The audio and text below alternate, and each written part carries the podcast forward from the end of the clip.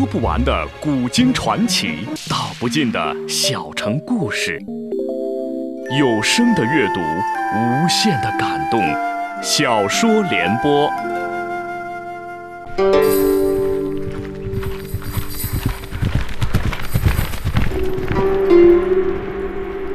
安史之乱后，唐帝国由盛转衰，藩镇与朝廷矛盾日益激化。剑影刀光，游侠横行。唐宪宗李纯于惊涛骇浪中即位，有意重振皇权，开始有计划、有步骤地削弱割据势力。请听吴畏撰写的《中国古代大案探奇录》系列《大唐游侠》，由时代播讲。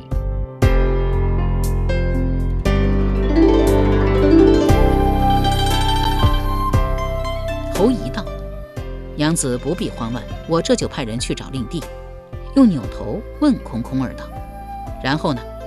你不会也跟迎娘一般，说是跟人打架吧？”空空儿知道这万年县尉相当精明，打架的谎言一戳即破，便实话实说道：“我闻声进来，先看到张老倒在了门口，后来又赶上来，看见娘子倒在地上，卧榻上躺着一具无头的尸首。”我原以为他是昨日与我一道饮酒的罗兄，特意上前查看，发现那男子肌肉松弛，才知道是名老年男子。侯姨道：“那么你手上的血是查看无头尸首时沾染上的？这确实是个不错的理由。”空空儿本可以把握住机会，但他生平最重信义，不愿意说谎，道：“啊，不是，这其中另有缘由。不过恕在下不能相告。”侯姨道：“很好，那就请阁下跟我走一趟吧。来人，将空空儿拿下了。”当即有差役应声一抖铁链，当头朝空空儿套了过来。他也不反抗躲避，任凭差役锁住。侯仪道：“娘子，令仪还在楼下，看样子吓得不轻。你先带他去梳洗一下，好生歇息。如果问案需要，我再派人来传唤你。”艾雪莹道：“是。”又指着空空儿道：“那么空狼他？”侯仪道：“你相信他说的故事吗？醉了酒，歇宿在你这里，半夜被人打晕，剑被偷走，成为凶器，然后醒来就发现无头尸首。”艾雪莹大约也没有想到过这些，微微一愣，才道：“这么说，难道真的是空狼杀人？可他如果是凶手，为何杀了人后不尽快离开，还要主动去报案呢？”侯仪道。听娘子的语气，也承认这里曾有过失手了。艾雪莹这才知道中了侯姨的圈套，只好道：“没有，我只是顺着少府的意思是说，我只是顺着少府的意思说。”侯姨任万年县尉已经三年有余，平康坊、蛤蟆陵均是他下辖范围，知道烟花之地素来是非多，而从青楼女子口中绝难听到实话，这与他们所经营的营生有关。艾雪莹是宫里放逐出来的女优，见过大场面的人，更比寻常的青楼女子多了几分见识，有着诸多顾忌。她大概早就明白守口如瓶是她唯一的出路。想要知道真相，最要紧的是找到那具失踪的尸首。证人可以说谎，但死人绝技不会。他也不当场戳破艾雪莹的谎言，只指着空空儿道：“这人我得带走了。”艾雪莹慌忙说。我我有句话想跟空狼说，他明知道这要求没有任何希望，但迫于某种压力，还是无奈地说了出来。不料侯姨竟爽快地答应道：“好。”命差役放开铁链，自己先率人下楼。艾雪莹既意外又惊喜，慌忙跟到楼梯口查看，见侯姨等人已经出楼，这才回来握住空空儿的手，泪水连连地恳求道：“空狼。”你是个好人，谢谢你刚才没有说出小幻来，也求求你千万不要牵扯他进来。一旦你说出来，我们全家可就死无葬身之地了。我死了倒也不打紧，可小幻还是个孩子，求求你。他说的结结巴巴，语无伦次，但面上的金句却是真真正正、实实在在。空空儿道：“我答应你。”艾雪莹料不到他如此干脆，惊讶地问道：“你不问清事情原委吗？”空空儿道：“娘子既有难处，我又何必多问？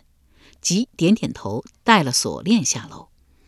侯姨正吩咐两名差役留在蛤蟆陵寻找线索，见空空儿瞬间就出来，神色泰然自若，颇为惊讶，也不多问，道：“走吧。”率人押着空空儿出来翠楼，却见门前已经聚集了一些人，都是看到这里来了许多差役，赶来瞧热闹的。不过因为没有尸首抬出，也不知道究竟，只以为翠楼里面出了大事情。翘首张望中，忽见差役牵出一名项带锁链、双手带铐的犯人来，顿时一阵轰然。人群中竟然还有空空儿认识的人，那就是昨日一起把酒言欢的罗令泽。也是能证明他与此事毫无关联的人。他二人一道被邀来翠楼之后，他酩酊大醉，甚至在那两名女子欲杀他之时，他听见了罗令泽在翠楼外叫门。也许正是这一声喊叫救了他的命。那两名女子身怀武功，手持利刃，深夜出现翠楼绝非偶然，与无头命案也脱不了干系。可是他不知道罗令泽知道些什么，又看到过什么，会不会牵连出艾小焕来？尚在迟疑间，罗令泽却突然扭头而去，仿佛极不情愿卷入进来。侯乙问道：“你看见什么人了？”空空儿若是说出罗令泽是证人，侯乙定会派人去追捕，但他只是摇了摇头。侯乙意味深长地看了他一眼，道：“我们走吧。”万年县县位于宣阳坊的东南隅，因为是天子脚下的京县，建制远非普通县城所能比拟。县门古朴庄重，为隋朝著名建筑师宇文恺所建。这宇文恺出身北周宇文皇族，多技巧思，擅长工艺，尤善建筑。隋文帝杨坚当上皇帝后，大杀北周皇族宇文氏。宇文恺也在被杀的名单上，仅仅因为他长于技艺，才名远扬，意外得到了赦免。杨坚派使臣飞马传旨，从刀口下将他救了出来。几乎所有的在隋朝修建的著名工程，宇文恺都曾参与。眼前所见的长安城，正是宇文恺的杰作。昔日高宗皇帝与武则天之爱女太平公主下嫁薛绍。婚席就设在万年县县，太平公主嫌县门太窄，进出不便，打算拆掉。高宗皇帝因门是宇文恺亲手所造，特下诏阻止。到如今两百多年，犹坚固如初。空空儿被径直带到县县的牵押房，侯仪命人松了铁链，道：“我猜这件事跟阁下确实无关，不过本官职责所在，少不得要做个样子。”空空儿颇为惊奇，问道：“少府何以如此肯定？”侯仪道：“阁下身处重大嫌疑中，却因为艾雪莹一个眼神就不肯说出最有利于你的证人证据，有这等侠义心肠，料想也是个敢作敢为的人。若真是跟你有关，你一定会爽快承认。”空空儿这才知道，一切都没有瞒过侯姨的眼睛，因为应承艾雪莹在先，不便多说什么。侯姨道：“你既不愿意吐露实情，我也不想强人所难。不过，我既然识君之路，当忠君之事，等找到尸首和艾小焕，你若还是不肯说实话，休要怪刑罚无情了。”空空儿只是沉默不语，侯仪便不再多说，命人带他下狱监禁。差役押着空空儿来到县，差役押着空空儿来到县狱，移交给典狱。典狱姓万，又是万年县的狱吏，所以人称万年吏。听说是犯人牵涉命案，不敢怠慢，命狱卒给空空儿上了颈钳、手纽。狱卒照例搜身时，搜出一块深青色的玉佩，杂有血色斑纹，形为双螭纠结状。那万年历顿时双眼放光，一把抢过玉佩，细细抹挲打量。狱卒心领神会，一推空空儿道。进了这大牢，可得有你的苦头吃了。不过这里丽君说了算，你是想吃甜头还是想吃苦头？空空儿当然明白，狱卒是在暗示自己用玉佩贿赂典狱。本来身外之物他也不放在心上，可这玉佩取自昨夜要杀自己的女子身上，翠楼凶案多半也与这两名女子有关。要找到他们，还得从这块玉佩着手。况且这典狱公然向犯人索要贿赂，着实令他反感，只冷冷道：“这玉佩事关重大，典狱可不能拿走。天子脚下，王法森严，还请典狱自重。”万年历勃然大怒道：“你这杀人犯，阶下囚，还敢跟我谈王法？”一名狱卒忙道：“这犯人不识抬举。”典狱君何必跟他生气？不过瞧他寒酸土气，怎会有这样的玉佩？多半呢是从哪里偷来的。万年历道：“嗯，你说的有理，得拿去好好问问原来的主人，到底是谁。”顺手将玉佩收入怀中。空空儿知道当此境地，万难要回玉佩，不如暂且由这贪心的典狱拿去，日后寻机取回不迟。万年历见他一言不发，以为他已经服软，也不再为难他，道：“带他进去，给他找间人少的。”狱卒道：“是。”拉着空空儿来到了关押重罪犯人的重狱，推他进去牢房前，又顺手将他怀中的几吊铜钱摸走。空空儿始终一声不吭。那狱卒认为他软弱可欺，笑道：“你是外地人是吧？”可有亲戚朋友在长安？我愿意代劳通知一声，这样好有人来给你送饭。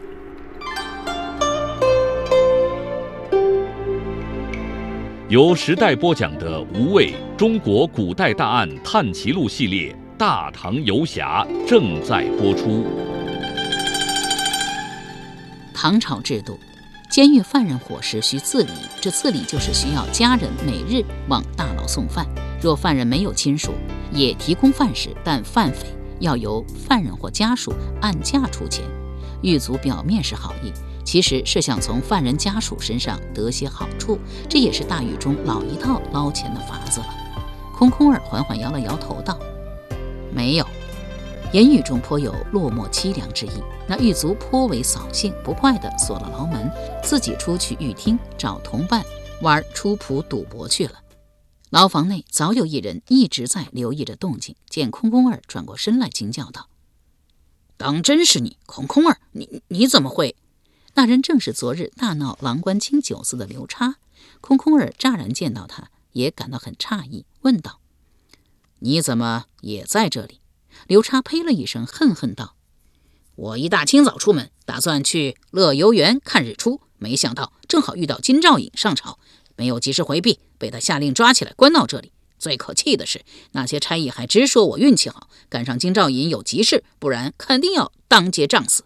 又问道：“哎，你为什么？哎，你难不成也是冲撞了金兆尹？”空空儿道：“不是，我昨晚留宿的地方发生了一些事情。”他不愿意多提，只慢慢的靠着墙坐了下来。刘叉适才亲眼见到狱卒抢走空空儿怀中的铜钱，他却任其作为，当即冷笑道：“想不到名震河北的空空儿今日也会受小小狱卒的气，你为何不亮出你魏博巡官的身份？”空空儿摇了摇头道：“我那巡官只是挂名，做不得数的。”刘叉常年在河北市井之地厮混，久闻空空儿大名，知道他因徒手搏虎而颇受。魏博节度使重视。昔日魏博节度使田承嗣有意扩张领土，昭义节度使薛嵩日夜忧闷，既无所出。其心腹内记是洪宪潜入戒备森严的魏博节度使府，从节度使田承嗣床头盗走了金盒。薛嵩遂写信给田承嗣，以还以金河。田承嗣见薛嵩身边有如此能人，不敢轻视，主动为儿子求娶薛嵩之女，两家结为姻亲。一场战争由此消弭。洪宪虽然迅疾功成身退，不知所终，然豢养武功高强、身怀绝技的江湖豪侠，成为节度使必行之事，被礼聘为巡官，又与衙内兵马使田兴交好，二人结为异姓兄弟。此刻见他并不拿出魏博武官的架子来，大感意外。安史之乱后，魏博称霸一方，成为半独立王国。时谚语称“长安天子，魏府牙军”，又称“天下精兵尽在魏博”，均是说魏博军队强悍的牙军。朝廷无可奈何，还得尽心笼络。代宗曾将女儿永乐公主下嫁给田承嗣第三子田华。永乐公主死后，又以另一女新都公主下嫁，田华由此成为本朝第一位先后取得两位皇帝亲生公主的男人。田氏却并没有就此感恩。建中年间，魏博再次反叛朝廷，自立为王。战祸平息后，德宗皇帝恨透藩镇，却不得不将妹妹嘉诚公主嫁给了魏博节度使田旭，也就是现任节度使田季安的父亲。一个连皇帝都要忌惮三分的藩镇，其下属官员自然也是跋扈嚣张、无法无天。刘叉就是因为看不惯从事侯臧之子侯明强抢民女，一怒之下出手杀死了他，被魏博节度使田季安亲自下通缉令，悬以重金取他项上人头。凑巧他逃离魏州时，遇到了外出狩猎的兵马使田兴，巡官空空儿一行。被人认了出来，一番打斗后，终为空空儿所擒。但临近城时，正好遇到有军士打架，堵住了城门。刘叉这才挣脱绑索，趁乱逃走。忽听得空空儿问道：“你被关进来时，报出真实姓名了吗？”刘叉道：“当然，干嘛要遮遮掩掩？”蓦然意识到空空儿此话背后的深意。他因杀人被魏博节度使田季安通缉，告示多半已经通过邸报传到了京师。京兆府的法曹参军稍微检录一下文书，就立即能发现他因芝麻小事身陷监狱，岂不成了自投罗网吗？一念及此，哎呀一声，忍不住要去拍脑门儿一扬手才反应过来，双手早惯了手扭刑具，扭头又见空空儿目光炯炯，正凝视着自己，不由得心头火起，怒道。那又如何？你想要告发，你就去吧。我行不改名，坐不改姓。杀死侯明的正是我刘叉。空空儿摇摇头道：“你还是小声些吧。”刘叉虽然性情大大咧咧、粗鲁豪爽，却也是个粗中有细的人。见空空儿不再理睬自己，蓦然醒悟过来：“哦，是了。”他根本就没有打算捉拿我，不然昨日在郎官清酒肆就该动手。可当日在魏州城外，明明是空空儿擒住了自己，若不是他出手，那些个牙兵根本就不是自己的对手，我早就杀出包围了。未免大惑不解，问道：“你为何要这样做？”空空儿答非所问道：“你还是想办法快些离开这里为好。侯从师很快就要来京师了。”刘叉一听见侯藏要来京师。连声冷笑道：“他来了又如何？让他来找我报杀子之仇好了。”空空儿道：“难道你心甘情愿的为侯明那种人偿命？”刘叉一怔，他再笨也终于明白过来，原来空空儿也反感侯明的所作所为。他是想帮自己，莫非当日在魏州城门时绑索莫名松开，其实就是他暗中下的手？忽听见隔壁牢房有个男子大声喊叫道。来人，快来人！手脚上的镣铐哗哗作响，似是名重犯。见无人应答，又拿颈上木夹猛撞牢房的铁栅栏，喊道：“喂，杀人了，杀人了！”刘叉是个热心肠，当此处境仍不忘助人，忙奔到门口，回道：“这位兄台，到底出了什么事？”只是被铁栅栏拦住，看不到隔壁的情形。隔壁那人也不回答，只一边踢打。撞击铁栅栏，一边喊道：“杀人了！”须臾之间，两名狱卒飞奔进来，往隔壁牢房一看，并无什么打架斗殴、杀人的流血事件，当即喝骂道：“王昭，又是你搞鬼惹事！你杀人判了死罪，在牢里还不安分？”这王昭正是郎官清酒肆无头窃贼案的凶手。他与同村闲汉王平一道窜入蛤蟆陵，打算向大名鼎鼎的郎官清酒肆借几个钱花花。不料被店主事先察觉，有所防备，并抓住了先入墙洞的王平的一条腿。他情急之下，用防身利刃杀死了王平，并割下首级扔进粪坑，再潜伏到一户人家的后院。等到夜尽解除时，从容离去。本以为事情做得滴水不漏，不料他回村告诉他婶婶后，婶婶起了讹诈店主之心，匆忙赶进城来，指认无头尸首是他儿子。只是先后被空空儿和侯姨识破诡计，王昭一日之内就被官府抓获，服罪后判了死刑，马上就该处决了。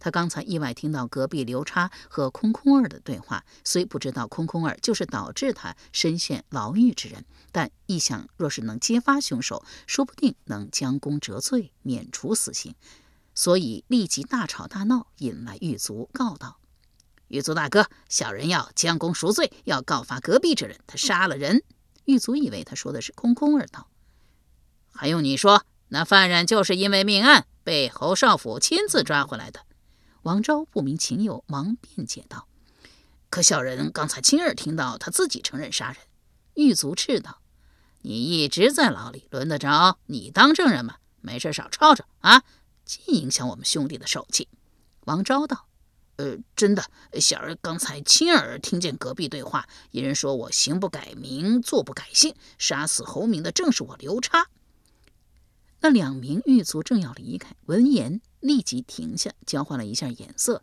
一人回了问道：“你是说侯明？魏博从事侯葬的公子侯明？”王昭道：“呃，是是，呃，不过小人可不知道什么侯伯什么从事的。狱卒大哥，这下子呃可以将功折罪了吧？”狱卒不理睬他，走到隔壁牢房前问道：“刚才是谁嚷嚷自己杀了人？空空儿，肯定是你吧？”空空儿正欲答话，刘叉已愤然应道：“是我。”狱卒道：“哎，你不是因为得罪了金兆尹被关进来的那个刘叉吗？”刘叉道：“不是得罪，是我没有给他让道。”狱卒问道：“当真是你杀了侯明？”刘叉当然知道，一旦承认，就等于迈进了鬼门关。然而自他口中说出去的话，他怎能否认？当即昂然道：“正是。”狱卒嘿嘿一笑道。好，敢做敢当是条汉子。你等着，回身与另一名狱卒低声商议了几句，随即飞奔去县尉找侯乙报信。侯乙人却不在县县，被京兆尹召去了地院，下午才回来，且为无头命案发愁不已。翠楼明明有事发生，对面的酒肆和紧挨翠楼的日延寺均称没有听到任何动静，也没有看到任何可疑人。他派人监视翠楼，到现在不见任何人出入，艾小焕也寻找不到，尤其是一直未有苦主来报案，没有告诉之人。他作为万年县尉，倒是可以自己出面举和，只是他派出人手四下寻找打探，翠楼即被掘地三尺，却始终没有发现尸首或是首级。也就是说，这件案子不成案子，告诉不成，举和不通，根本无法立案。这还是他生平第一次遇到如此棘手之案，倒愈发激起了他的好胜之心。这案子的关键不在空空儿，而在艾雪莹。可是他一定不会说实话，除非捏到他的要害。他的要害当然是他的弟弟艾小焕了。这一点，空空儿倒是可以帮上忙。正要命差役去带空空儿出来审问，忽见一名狱卒告禀进来，乐滋滋地说。原来金兆尹今早派人押来的犯人是个杀人犯，幸好因为尹军事先的交代，将他关在了重狱中。侯乙奇道：“金兆尹怎会事先知道？”狱卒忙道：“金兆尹并不知道，只是因为该犯人早晨冲撞了车马，金兆尹说是要严办，特意交代要将他关在重狱，等他办完后再亲自承办。”侯乙皱眉道：“不过一点小事。”非要人头落地才肯罢手吗？哎，你又如何得知犯人杀过人？狱卒道：“是他隔壁犯人王昭亲耳听见他自成后告发的。”侯仪肃色道：“王昭是个无赖死囚，他连自己同伴都要杀死，他的话怎可相信？况且本朝律法，在押犯人不得控告他人犯罪。你当差多年，难道不知道吗？”狱卒道。小的当然知道，不过小的亲自问过那犯人本人，他自己也承认了。况且他杀的人不是别人，正是少府您的侄子侯明侯公子。侯姨惊讶极了，半晌才问道：“那犯人可是叫刘叉？”